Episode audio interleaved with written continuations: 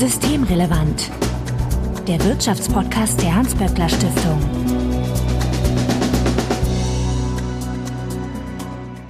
Heute ist Dienstag, der 24. August 2021. Willkommen zur 69. Ausgabe von Systemrelevant. Johanna Benkebach, ich grüße dich. Hi, grüß dich, Marco. Johanna, du bist die Leiterin des HSI, des Hugo-Sinsheimer Instituts und ihr beschäftigt euch mit den arbeitsrechtlichen Fragen in der Hans-Böckler Stiftung. Du bist zurück aus dem Urlaub, deswegen frage ich mal ganz simpel, wie war's? Es war sehr, sehr schön. Das war ja ein heftiges Jahr für Familien mit Kindern, die eigentlich noch zu klein zum Homeschooling sind, aber zu groß, um sich der Notbetreuung zu unterwerfen, so ungefähr. Und das hatte Spuren hinterlassen und da mal gemeinsam durchzuschnaufen, frisch geimpft, das hat tatsächlich gut getan, ja. Ja, so ganz um Arbeitsrecht geht's ja heute nicht, sonst würde ich jetzt sagen, und deswegen gibt's Urlaub. Aber wir haben ein anderes Thema. Zuvor, wenn ihr uns noch etwas mitteilen möchtet, könnt ihr uns beispielsweise auf Twitter erreichen, atböckler-de oder auch per E-Mail an systemrelevant.böckler.de. Also Hinweise, Korrekturen und Anregungen bitte einfach einsenden. Und Johanna findet ihr auf Twitter als jo-wenkebach. Mein Name ist Marco Herak und wir wollen uns heute über ein Jubiläum unterhalten, denn am 18. August 2006 trat das AGG in Kraft, das Allgemeine Gleichstellungsgesetz. Johanna, das sind 15 Jahre her. Ist das denn ein erfreuliches Jubiläum? Ja, ich finde schon. Kleine Korrektur, es heißt allgemeines Gleichbehandlungsgesetz. Gleichstellung ist der Begriff, den wir sehr gerne benutzen, weil es eigentlich noch ein bisschen mehr ist, ja, ob jemand gleichgestellt ist. Das ist dann schon ein erreichtes Ziel. Die gleiche Behandlung ist im Grunde genommen der Weg zu diesem Ziel. Dass es aber überhaupt ein Gesetz gab, das Antidiskriminierung und Gleichbehandlungspflichten konkret vorschreibt, das war ein riesengroßer Erfolg Erfolg äh, vor 15 Jahren. Deswegen ist das äh, zu Recht von Antidiskriminierungsverbänden, von der Antidiskriminierungsstelle des Bundes, von den Gewerkschaften jetzt auch gefeiert worden, dieser Geburtstag. Die haben nämlich alle darum gekämpft, denn wir leben in einer Gesellschaft, in der es viele Diskriminierung, viel Ungleichbehandlung gibt. Und das ist nicht einfach nur eine rechtliche Frage, sondern das ist mit vielen Nachteilen für die Betroffenen verbunden. Das ist natürlich ein emotionales Thema. Da geht es um Persönlichkeitsrechte, die verletzt werden, Menschenwürde, die verletzt wird. Ähm, es geht aber auch um ganz viele wirtschaftliche Nachteile im Arbeitsleben oder auch am Wohnungsmarkt. Und hier einen rechtlichen Rahmen zu schaffen, war ein wichtiger Schritt, war übrigens auch schon lange eine Vorgabe des europäischen Gesetzgebers. Allerdings, wenn man sich die Grußbotschaften anguckt, derjenigen, die quasi dem AGG zum Geburtstag gratuliert haben, jetzt äh, vergangene Woche, die sind alle noch auf YouTube zu sehen. Da hat die Antidiskriminierungsstelle des Bundes eine kleine Homepage für errichtet. Dann sieht man, dass es auch eine sehr lange Wunschliste gibt dazu, wie es sich denn weiterentwickeln möge. Und da kann ich mich vielen Wünschen auf jeden Fall anschließen. Was genau regelt dann das Gesetz? Also du hast ja jetzt schon gesagt, da geht es um Gleichbehandlung. Also ich soll genauso gut behandelt werden wie du. Ja, also äh, da kann man ja sozusagen einfach mal reingucken. Gesetze nennen ja meistens ihr Ziel gleich am Anfang und im Paragraph 1 des AGG steht eben Ziel des Gesetzes ist es Benachteiligung aus Gründen der Rasse, können wir gleich nochmal drüber reden, ist natürlich ein äh, umstrittener Begriff, oder wegen der ethnischen Herkunft, des Geschlechts, der Religion oder Weltanschauung, einer Behinderung, des Alters oder der sexuellen Identität zu verhindern oder zu beseitigen. Das heißt, die dort genannten Gründe, die werden Diskriminierungsmerkmale genannt, sollen keine Gründe mehr sein dafür, dass Menschen benachteiligt werden im Zivilrecht. Aber ganz wichtig ist es natürlich auch in dem Bereich, in dem ich vor allen Dingen arbeite, im Bereich des Arbeitsrechts. Es ist eine politische Entscheidung, diese Gründe dort zu nennen. Es werden ja auch weitere Diskriminierungsmerkmale denkbar. Es wird natürlich auch im Laufe der Jahre immer wieder darüber gestritten, was darunter zu verstehen ist. Ja, was ist denn eine Behinderung? Was ist denn die sexuelle Identität? Oder wie ich gerade schon gesagt habe, auch über den Begriff Rasse wird gestritten. Ich bevorzuge davon, von rassistischer Diskriminierung zu sprechen, weil es das natürlich nicht gibt. Ähm, das kommt so ein bisschen aus der angelsächsischen Rechtskultur, wo natürlich der Begriff Racial Discrimination nochmal einen anderen Hintergrund hat, als der Begriff Rasse bei uns besetzt ist. Aber äh, das auszudiskutieren wäre für eine eigene Podcast-Folge, glaube ich, ein Thema. Ja, ich, äh, wen das interessiert, der oder die kann sich da ruhig mal reinlesen im mhm. Internet. Also ich habe auch irgendwann mal gelernt, dass der Begriff Race nicht unbedingt mit Rasse übersetzt werden sollte. das könnte zu einigen ja. Komplikationen führen, wenn man dann aus der deutschen Konnotation heraus das betrachtet. Okay, also das heißt, wer da nicht genannt ist oder das Problem, das da nicht genannt ist, das wird dann nicht mit abgedeckt. Ja, und das ist natürlich nicht nur die Diskriminierungsmerkmale, sondern dann ist natürlich auch ein Anwendungsbereich definiert, ja. Mhm. Also welche Bereiche der Arbeitswelt fallen da überhaupt drunter? Es gibt einen persönlichen Bereich, also dass zum Beispiel Beschäftige erfasst werden, in der Arbeitswelt. Da kommen wir später nochmal im Bereich der Entgeltgleichheit, glaube ich, auf einen spannenden aktuellen Fall, der jetzt zum Bundesverfassungsgericht geht, drauf zu sprechen. Da ist das zum Beispiel so ein Thema. Also es ist wie immer so, dass da sozusagen ein Rahmen gesetzt wird. Ein großer Kritikpunkt ist auch, dass die Rechte die dort festgeschrieben werden, also die Möglichkeit, sich gegen erlebte Diskriminierung zu wehren, natürlich auch nicht endlos geltend gemacht werden kann, sondern an Fristen gebunden ist. Also man kann sich nur innerhalb eines gewissen Zeitraums wehren und danach kommt man dann mit den rechtlichen Möglichkeiten auch nicht weiter. Auch das ist natürlich eine Beschränkung der Möglichkeiten. Das musst du mal kurz erklären. Ja. Ähm, also du diskriminierst mich und dann mache ich drei Monate lang nichts und dann ist meine Frist abgelaufen und ich kann nichts mehr dagegen tun, dass du mich diskriminierst.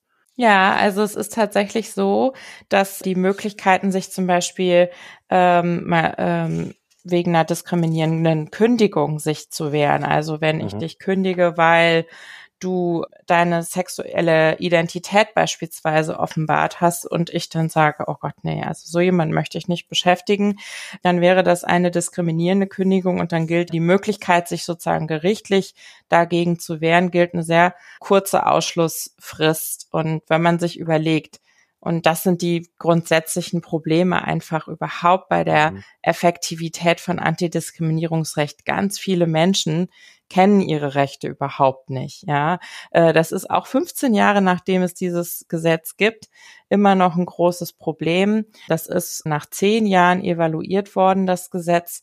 Mittlerweile hat es ja auch seit 2017 quasi so eine, so eine kleine Schwester, das Entgelttransparenzgesetz, das speziell ähm, den Anspruch auf gleiche Bezahlung, also gegen Lohndiskriminierung regelt. Auch das ist evaluiert worden und es kam heraus, fast, fast keiner kennt diese Gesetze.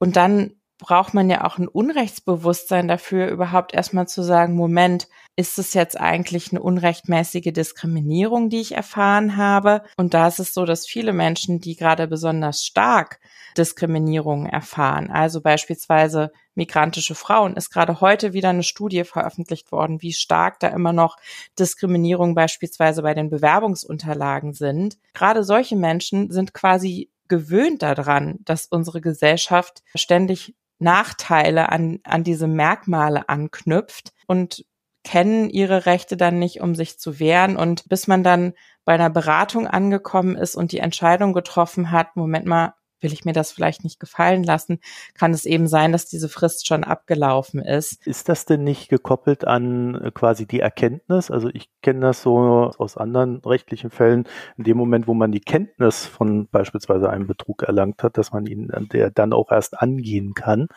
Aber da scheint es ja so zu sein, dass schon die Tat als solches, also in dem Moment beginnt dann diese Frist zu laufen. Ja, also ein ganz großes Problem ist überhaupt auch, dass man ja erstmal sozusagen die an die entscheidenden Informationen drankommen muss in diesem Ungleichverhältnis, insbesondere Arbeitsrecht. Das ist auch eine der ganz großen Hürden. Da ist zwar, das war eine ziemliche Revolution, dass eben da in dem AGG eine Änderung der Beweislast drin ist, dass eben derjenige oder diejenige, die sich auf eine Diskriminierung beruft, nicht den vollen Beweis dafür erbringen muss, dass da ein diskriminierender Hintergrund für eine bestimmte Entscheidung des Arbeitgebers vorlag, sondern eben nur Indizien vortragen muss. Und wenn diese Indizien vorliegen, dann muss der Arbeitgeber das Gegenteil beweisen. Das ist schon eine wesentliche Verbesserung, aber es ist immer noch eine sehr hohe Hürde, denn es hat zwar solche Fälle gegeben, also so Fälle, wo man sich tatsächlich ja auch an den Kopf packt, also wo wirklich Arbeitgeber sagen, äh, irgendwas einkringeln im Lebenslauf und sagen, hier, jemand, der da geboren ist, stelle ich nicht ein. Oder Echt so offen machen die das? Ja, solche Fälle hat es gegeben oder wo am Telefon dann irgendwie sowas geäußert wurde, was dann jemand mitgehört hat. Ähm, das ist eben tatsächlich sehr schwierig und das ist auch immer noch eins der großen Probleme, diese Hürde zu überwinden. Aber an den Punkt kommen ja überhaupt auch nur Leute, die sich erstmal entscheiden, sich äh, gesetzlich dagegen zu wehren. Denn ganz viele Menschen wollen ja überhaupt nicht, gerade wenn es nicht um eine Kündigung geht, sondern es um den Arbeitgeber geht, der sie nach wie vor beschäftigt, gerichtlich gegen das Unternehmen vorgehen ähm, das sie immer noch beschäftigt. Und deswegen ist eine der Kernforderungen zu sagen, es ist falsch, wenn Antidiskriminierungsrecht darauf ausgerichtet ist, dass Einzelne sich in Einzelfällen sozusagen zur Wehr setzen. Und es wäre viel sinnvoller, da kollektive Akteure zu stärken und zum Beispiel ein Verbandsklagerecht zu schaffen. Das ist wirklich eine der großen Kritikpunkte, so dass eben Verbände so eine Klage führen können und sich nicht eine einzelne Person da exponieren muss. Man steht ja dann auch je nachdem, gegen wen man klagt, ziemlich in der Öffentlichkeit. Ob man dann gut auseinandergeht und wenn man auseinandergeht, dann noch einen anderen Arbeitgeber findet, das verängstigt natürlich viele und hält davon ab, letztlich sowas durchzusetzen. Aber trotzdem, und wir haben jetzt schon gleich ganz viel über die Unzulänglichkeiten geredet, will ich nochmal sagen, dass es wirklich wichtig war, dass diese Diskriminierungsverbote explizit in einem Gesetz stehen. Und natürlich funktioniert das Gesetz nicht nur so, dass am Ende Leute im Einzelfall nachdem Diskriminierungen erfolgt sind, dann durch eine Klage sich dagegen wehren, sondern ganz wichtig ist natürlich auch der präventive Aspekt. Der reicht nicht aus, der müsste auf jeden Fall ausgebaut werden. Aber natürlich ist es so, dass wenn dann schwarz auf weiß steht, dass Diskriminierungen verboten sind, dass daraus, wer sich diskriminierend verhält, wirklich negative Konsequenzen folgen, das wirkt natürlich in die Arbeitswelt hinein. Und das hat Veränderungen bewirkt. Und wichtig ist zum Beispiel auch, dass Betriebsrätinnen und Betriebsräte das auch als Handlungsfeld verstanden haben, dass da in den Betrieben Regelungen gemacht wurden, dass sich in Auseinandersetzung mit dem Arbeitgeber Betriebsräte auch darauf berufen können, dass Antidiskriminierungsrecht gilt und in den besten Fällen eben auch sich beispielsweise Betriebsparteien oder auch Tarifvertragsparteien hingesetzt haben und anzugucken, wie sind eigentlich unsere Vereinbarungen und Tarifwerke? Sind die diskriminierungsfrei? Und dass Veränderungen dann passiert in der Gesellschaft und auch in Unternehmen, ohne dass Einzelne jetzt eine Klage machen. Und ich glaube, das kann man schon sagen, dass das passiert ist. Dass zum Beispiel auch das Unrechtsbewusstsein geschaffen wurde, sowohl auf Seiten derer, die eben vorsichtig sein müssen, wenn sie Macht ausüben im Arbeitsverhältnis, als auch auf Seiten der Betroffenen. Und wenn man sich zum Beispiel anschaut, ähm, das hat die Antidiskriminierungsstelle des Bundes alles nochmal zusammengestellt. Also die haben 50.000 Anfragen beantwortet von Menschen, die das Gefühl hatten, mir ist hier eine Diskriminierung passiert. Wie gehe ich jetzt damit um? Und als das Gesetz entstanden ist, ich kann mich noch genau dran erinnern, 2006, da war ich gerade an der Stelle, dass ich mich für eine Promotion entschieden habe und ich habe dann auch mir dieses Thema ausgesucht, weil das wirklich im deutschen Recht ganz neu war, ein Antidiskriminierungsgesetz und die Aufregung ganz groß war, oh Gott, und wie funktioniert das jetzt und was machen jetzt die Gerichte damit? Natürlich ist von der Anwaltschaft auf Arbeitgeberseite gleich ganz laut gerufen worden, jetzt wird es ganz viel AGG-Hopper geben und alle werden jetzt hier ihre Arbeitgeber verklagen, einfach nur zum Spaß, um Geld zu verdienen, so ungefähr. Das ist tatsächlich ausgeblieben. Also wenn man sich das anschaut, ähm, in den juristischen Datenbanken 1950 Gerichtsentscheidungen hat es gegeben. In 15 Jahren. In 15 Jahren. Das kann man, glaube ich, keine Klageflut nennen, so wie sie vorausgesagt wurde von den Kritikern dieses Gesetzes. Aber ist das nicht auch deswegen so, weil, wie du ja vorhin ausgeführt hast, es ja sehr schwierig ist, überhaupt naja, sich zu wehren oder an die Unterlagen ranzukommen, äh, wenn es nicht gerade so ganz platt und offensichtlich auch noch angekringelt wird. Ja, ja, die nicht sehr hohe Zahl im Vergleich sozusagen zu Beschäftigten, die es gibt, untermalt eher das. Und wenn man sich die Evaluation nach dem zehnjährigen Bestehen, also von 2016 anschaut, äh, dann sieht man auch, wo da überall die Durchsetzungsdefizite sind. Und wenn man sich wiederum die Fälle anschaut, die da entschieden worden sind, sieht man, dass wirklich dieses Gesetz im Zweifel auch durch gerichtliche Auseinandersetzungen diskriminierende Praktiken beendet hat. Und ein Aspekt, den ich ganz spannend und wichtig finde, ist, wir denken ja sozusagen bei Diskriminierung vor allen Dingen daran, dass irgendjemand sich hinstellt und sagt, ja, ich will jetzt hier befördern, aber für mich ist klar, auf diese Ebene werde ich nur Männer befördern. Ja, das ist ja in empirischen Untersuchung durchaus nachgewiesen, dass es etwas gibt. Also das wäre dann eine direkte Diskriminierung. Aber das Gesetz regelt eben auch indirekte, also sogenannte mittelbare Diskriminierung. Und da liegt, finde ich, ganz viel gesellschaftliches Veränderungspotenzial drin in diesem Verbot von mittelbaren Diskriminierung. Da geht es nämlich um Regelungen, die scheinbar neutral sind, aber sich letztlich einseitig auswirken. Ja, also wenn man zum Beispiel sagt, wir können jetzt hier nur Leute befördern, die ununterbrochen beschäftigt waren, dann fliegen Leute raus, die mal länger krank waren. Es fliegen aber auch Leute raus, die in Elternzeit waren länger. Und wenn man sich anguckt, statistisch, wer ist länger in Elternzeit, sind das eindeutig die Frauen. Und so kommt man dann zu dem Ergebnis, Moment mal, das ist eine Regelung, die Frauen rauskickt, beispielsweise aus Frauen oder auch äh, Menschen mit gesundheitlichen Einschränkungen. Und das können dann mittelbare Diskriminierungen sein. Die werden aber nicht grundsätzlich verboten, sondern da muss dann eine sachliche Rechtfertigung her. Es ist natürlich nicht verboten, zwischen Menschen zu unterscheiden und sie differenzierend zu behandeln, aber es muss eben eine Rechtfertigung geben dafür, dass man eine Regelung anwendet, die sich so unterschiedlich auf die Diskriminierungsmerkmale auswirkt. Das ist was, was immer noch schwierig zu etablieren ist, sag ich mal, im deutschen Rechtssystem. Ich habe in meiner Doktorarbeit mir das englische Recht angeschaut. In der angelsächsischen Tradition ist Antidiskriminierungsrecht viel stärker verwurzelt. Da agieren die Gerichte auch viel selbstverständlicher mit diesem Instrument. Hier ist das immer noch alles vorsichtig und holprig und oft ist es tatsächlich auch was, denn das Antidiskriminierungsrecht ist ein Bereich, wo ganz deutlich erkennbar ist, was für einen starken Einfluss das europäische Recht auf unser Rechtssystem genommen hat.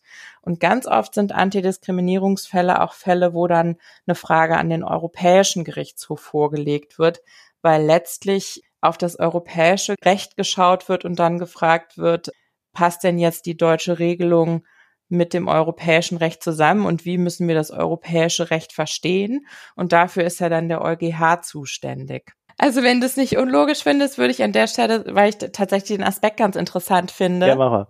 dass eben das so ein Bereich ist, wo wir tatsächlich auch dem europäischen Recht lange hinterhergehangen haben. Ja, also natürlich haben wir unseren Artikel 3 Grundgesetz. Alle Menschen sind vor dem Gesetz gleich. Aber dass eben ausdifferenziert wurde, was heißt denn das konkret, zum Beispiel für Arbeitsverhältnisse, zum Beispiel für Entgeltgleichheit, das gab es, bevor es das im deutschen Recht so explizit gab, im europäischen Recht. Und es ist nach wie vor einer der Kritikpunkte, dass wir immer noch nicht eigentlich die Vorgaben zur Antidiskriminierung, die im europäischen Recht bestehen, hier vollständig umgesetzt haben. Und eines dieser Felder ist beispielsweise die Entgeltgleichheit. Bevor wir zu der kommen, woher kommt es denn, dass wir in Deutschland uns da so dagegen wehren? Weil das ist, klingt doch jetzt erstmal nicht so, als ob das etwas ist, wogegen man sich wehren sollte. Also für mich ist das tatsächlich auch ein, ein Gerechtigkeitsthema und ein wichtiges Anliegen. Aber natürlich ist es so, dass es, also Arbeitsrecht, das Feld, in dem ich mich bewege, das begegnet mir eigentlich bei allen Gesetzen, wo es darum geht, Ansprüche von Beschäftigten auf eine gewisse Behandlung gegenüber der Arbeitgeberseite zu formulieren. Das wird von bestimmten Parteien, die insgesamt meistens auch eine Mehrheit haben im Bundestag unter der Überschrift Bürokratie diskutiert und als Belastung sozusagen von Entscheidungsfreiheit. Und tatsächlich ist es zum Beispiel im Bereich des Wohnungsmarktes auch so, dass explizit im Gesetz drinsteht, na ja, äh, wer irgendwie eine Wohnung vermietet, muss sich doch auch aussuchen dürfen, mit wem er oder sie dort wohnt. Kann man natürlich fragen, haben Einzelne dann sozusagen einen Anspruch darauf zu diskriminieren und da wird dann die Grenze auf jeden Fall auch schwer zu ziehen, weil wenn es zum Beispiel eine Stellenausschreibung gibt und da wird gesagt, ja, Muttersprache, deutsche Muttersprache ist eine Anforderung, ist natürlich schwer zu prüfen, ist das wirklich eine Anforderung oder ist es eigentlich nicht die Anforderung für den Job. Also muss, wenn eine Rolle als Schauspieler ausgeschrieben ist für eine männliche Rolle, kann sozusagen sich nur ein Mann darauf bewerben. Oder der kann die Stelle der Turnlehrkraft an einer Mädchenschule auch durch einen Mann besetzt werden. Ne? Also ähm, im Einzelnen sind das so schwierige Grenzziehungen, wo auch Interessen aufeinander stoßen aber es ist in jedem Falle auch ein Gesetz und das erzeugt Widerstand, das einfach Entscheidungsfreiheit von Arbeitgebern einschränkt und auch durchaus mit empfindlichen Folgen. Also ein bisschen ist dann auch die These, dass die, die Fälle, wo es dann nicht so einfach zu ziehen ist, diese Linie oder etwas auch, wo, wo auch klar ist, das kann man gar nicht so leicht beweisen und da gibt es vielleicht auch noch andere Interessen, die berücksichtigt werden müssen. Die Fälle verhindern wiederum, dass diese Gesetze im Großen und Ganzen hierzulande weitergetrieben werden. Ja, also die Präzedenzfälle, das sind auf jeden Fall oft Entscheidungen, wo danach so ein kleines Erdbeben sozusagen durch die Arbeitswelt geht, ne, wo gesagt wird, oh, das haben wir ja eigentlich jahrelang, vielleicht jahrzehntelang alle so gemacht. Jetzt hat nun wirklich das, meistens ist es das Bundesarbeitsgericht, oft, äh, wie gesagt, auch der Europäische Gerichtshof gesagt, das geht nicht. Und dann ändern Unternehmen ihre Praktiken. Also da bewirkt dann sozusagen nur ein Fall, dass sich etwas wirklich weit über diesen Fall hinaus verändert. Und teilweise hatten wir sogar auch Fälle, in denen Gesetze geändert werden mussten, weil ähm, es gibt ja auch gesetzliche Regelungen, die diskriminieren. Das ist ein ganz mühsamer Prozess, wenn etwas über Gerichte erstritten werden muss. Ne? Mhm. Das kann sehr lange dauern, ehe da ein einzelner Fall dann tatsächlich so weit gediehen ist, dass er endgültig durchgefochten ist und quasi dann verordnet wird, jetzt mach mal in zwei Jahren Gesetz und das sind nochmal zwei Jahre rum. Wenn man das an jedem einzelnen Punkt machen würde, statt dass der Gesetzgeber hingeht und sagt, jetzt regeln wir das mal, mhm. würde man wahrscheinlich mehrere Menschenleben brauchen, um etwas gescheit zu lösen. Ja, also das ist einer der Hauptkritikpunkte, dass man sagt, wir brauchen sozusagen mehr präventive Ansätze. Deswegen ist es wichtig, über das Thema zu reden, weiter auch Bewusstsein zu bilden, sozusagen die Akteure, die beraten in dem Feld zu stärken. Zum Beispiel auch den Vorschlag seit geraumer Zeit, die Antidiskriminierungsstelle des Bundes zu stärken, mit mehr Mitteln auszustatten. Die initiieren ja beispielsweise auch Studien, das machen wir in der Hans-Böckler Stiftung ja auch. Also einfach Recht und insbesondere Rechte, die dann von Einzelnen alleine durchgesetzt werden müssen, verändert nicht diskriminierende Strukturen, aber es trägt eben definitiv dazu bei, nur dieser Weg ist oft relativ langsam. Und ein aktuelles Beispiel, das man sich anschauen kann, ist der Fall einer, wie ich finde, sehr mutigen Klägerin. Das ist eine Journalistin beim ZDF und die hat 2015 schon das ZDF verklagt auf gleiche Bezahlung, weil sie die Vermutung hatte, dass sie als Frau schlechter bezahlt wird. Und es hat jetzt, also 2015 begann das, seit 2017 wird sie von der Gesellschaft für Freiheitsrechte unterstützt in dieser Klage, so dass sie eben nicht, ne, da geht's ja, ich habe eben von sozialen Hürden gesprochen, die mhm. da von der Durchsetzung abhalten. Natürlich sind so jahrelange Gerichtsverfahren ganz eindeutig auch eine finanzielle Herausforderung. Ja. Und es ist nun mal so in dieser Szene, je mehr Geld man auf den Tisch legen kann oder umso bessere Netzwerke man hat, umso besser werden im Zweifel auch die Berater, die mit einem dann vor Gericht ziehen können. Natürlich ist der gewerkschaftliche Rechtsschutz da super wichtig. Auch die haben viel Erfahrung und das nötige Know-how. Für Gewerkschaftsmitglieder ist es dann kostenlos, so ein Verfahren gegen den Arbeitgeber zu führen. Aber das trifft ja auch nicht auf alle zu. Hier hatte sie also von der Gesellschaft für Freiheitsrechte Unterstützung und in jahrelangen Verfahren durch die Instanzen zieht sich das und ist jetzt eben beim Bundesverfassungsgericht. Und nachdem die Klagen zuerst abgewiesen worden sind, weil man erst gesagt hat, na ja, sie ist ja eigentlich so eine festfreie, sie ist ja gar keine Arbeitnehmerin, dann findet das Entgelttransparenzgesetz auf sie schon mal gar keine Anwendung. Und dann war eben die Frage, was muss sie eigentlich beweisen, um zu beweisen, dass es im ZDF Männer gibt, die eine ihr ähnliche Arbeit machen und besser bezahlt werden. Und da sind jetzt schon ziemlich deutliche Zahlen mittlerweile zutage getreten. Aber sie ist damit immer noch nicht am Ziel, dass gesagt wird, und jetzt hat sie den Anspruch, eben auch diese Bezahlung zu kommen. Und wir schreiben mittlerweile das Jahr 2021. Und das zieht sich über sechs Jahre und äh, ihr Name ist in den Medien bekannt und hoch und runter gegangen. Und da kann man sich vorstellen, die wenigsten Frauen, die irgendwie Diskriminierung erleben, beispielsweise in so einer Situation, würden sich entscheiden, so einen Weg zu gehen. Und da liegt es, finde ich, ziemlich auf der Hand, dass beispielsweise der DGB die Forderung erhebt, einfach das Gesetz insofern zu reformieren. Und das gilt sowohl für das allgemeine Gleichbehandlungsgesetz als auch für das Entgelttransparenzgesetz, da effektivere Vorschläge zu machen. Und was schön ist, ist, dass wir äh, bei mir am Institut, im Hugo Sinsheimer Institut, jetzt mitmachen, weil es gibt nämlich noch ein Gesetz in diesem Zusammenhang, das ist das Behindertengleichstellungsgesetz, das BGG. Und das wird jetzt gerade von einem Team von Wissenschaftlerinnen und Wissenschaftlern evaluiert. Und wir sind dabei seitens des HSI, um eben genau gemeinsam auch mit Soziologinnen und Soziologen zu schauen, wie wirkt das Gesetz, welche rechtlichen Mittel funktionieren und welche funktionieren aber auch nicht, um dann dem Gesetzgeber, das Bundesarbeitsministerium hat diese Evaluation bei uns in Auftrag gegeben. Oder wir haben den Zuschlag für diese Evaluation bekommen und wir wollen am Ende dieses wissenschaftlichen Verfahrens dann auch rechtspolitisch dem BMAS vorschlagen, das und das sind Hebel, wo man Gleichbehandlung von Menschen mit Behinderung effektiver durchsetzen und zur Geltung verhelfen kann.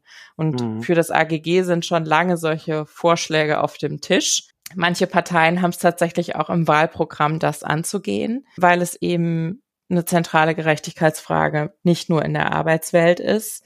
Es muss halt eine politische Mehrheit dann dafür geben, die Schrauben an den bekannten Stellen auch ein bisschen enger zu drehen. Ich glaube, es ist ja schon eine große Hürde, wenn die Gefahr läuft, dass man selber mit so einem Prozess dann auch in der Öffentlichkeit steht, ne? auch vielleicht in der größeren Öffentlichkeit. Gibt es da Möglichkeiten, dass man das dann quasi verhindern kann? Es ist übrigens nicht nur dieses äh, Gefahrlaufen in der Öffentlichkeit zu stehen, sondern auch, und das sieht man auch an diesem Fall der ähm, ZDF-Journalistin, den ich eben erwähnt habe, auch sie ist beispielsweise erstmal woanders hin versetzt worden. Ja, das ist eine Maßregelung, die eigentlich nicht zugelassen ist nach dem AGG. Versucht wird es trotzdem oftmals. Ja, also das eine ist sozusagen, die ganze Öffentlichkeit diskutiert dann meinen Fall und also wer schon mal feministisch für Gleichstellung im öffentlichen Raum beispielsweise getwittert hat, weiß, da nehme ich mich nicht aus, dass äh, man da ganz schnell sehr viel Hass auf sich zieht, ja. Und das andere ist eben, was macht sozusagen der Arbeitgeber mir gegenüber, werde ich dafür bestraft? Und es ist eben nicht so, dass man sagen kann, ich führe nicht als Person dieses Verfahren, sondern gebe das an einen Verband ab. Und das wäre aber ein solches Verbandsklagerecht oder auch eine sogenannte Prozessstandschaft, die sowas eben ermöglichen würde. Auch für den Einzelfall? Um eben Menschen wirklich genau vor dieser Situation besser zu schützen. Und ich erlebe das wirklich oft auch, wenn Menschen mir sozusagen berichten, was ihnen in der Arbeitswelt passiert und ich ihnen sage, du, das ist eine Diskriminierung, das ist unzulässig, dann winken die meisten wirklich ab und sagen, oh Gott, nee, aber da jetzt ein Gerichtsverfahren anzufangen, das wühlt mich zu sehr auf. Also selbst die, die vielleicht die finanziellen Ressourcen dafür hätten, entscheiden sich oft dagegen. Ich lehne mich, glaube ich, nicht so weit aus dem Fenster, wenn ich sage, es gibt Anwältinnen und Anwälte, die Unternehmen beraten, die sagen, ja, wenn sie das so machen, dann wäre das diskriminierend, es verstößt gegen das AGG, aber im Zweifel wehrt sich niemand dagegen. Also probieren Sie es doch aus. Das ist ja etwas, was in Deutschland recht beliebt ist, dass man zwar viele Regeln hat, aber recht wenige Leute, die sie dann durchsetzen. Richtig.